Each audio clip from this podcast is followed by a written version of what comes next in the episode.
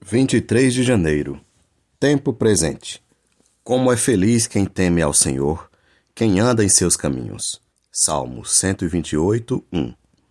Vivemos um período muito crítico de abandono do lar, maridos abandonando esposas, esposas abandonando maridos e, consequentemente, pais abandonando filhos.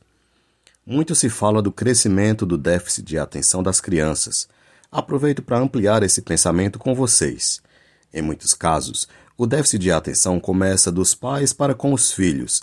Pais que, na correria do dia a dia, institucionalizam as crianças, crianças estas cercadas por brinquedos, nutricionistas, pedagogos, estruturas, mas carentes dos pais.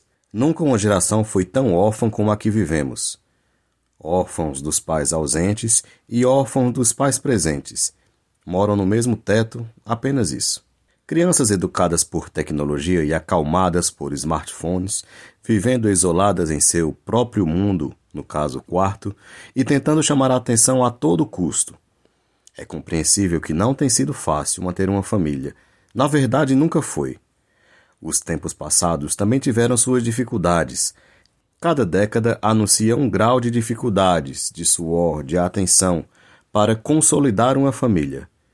O que não muda é a importância da vida e da presença dos pais na vida dos filhos. Trabalhe e construa o patrimônio e conforto que você puder, mas lembre-se: patrimônio e conforto não vão substituir a sua presença e nem justificar sua ausência. Sua família conta com você. Pastores Eduardo e Valquíria Freire